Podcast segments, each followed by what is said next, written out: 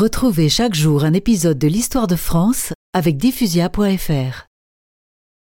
Le 27 novembre 511, Clovis s'éteignit à Paris, où il avait fixé sa capitale, et construit une basilique dans laquelle il fut enterré, et que rejoignit 37 ans plus tard le corps de Sainte Clotilde.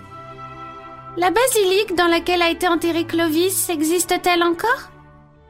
Eh bien, les corps de Clovis, de Sainte Clotilde et de Sainte Geneviève reposèrent dans une basilique à Paris qui fut pratiquement détruite lors des invasions normandes.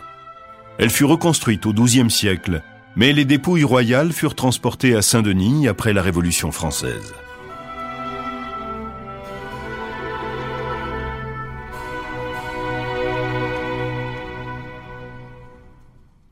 Si le règne de Clovis a permis l'unification et l'agrandissement du royaume, ainsi que l'essor de la chrétienté en Occident, il n'en fut malheureusement pas de même dans les générations qui suivirent.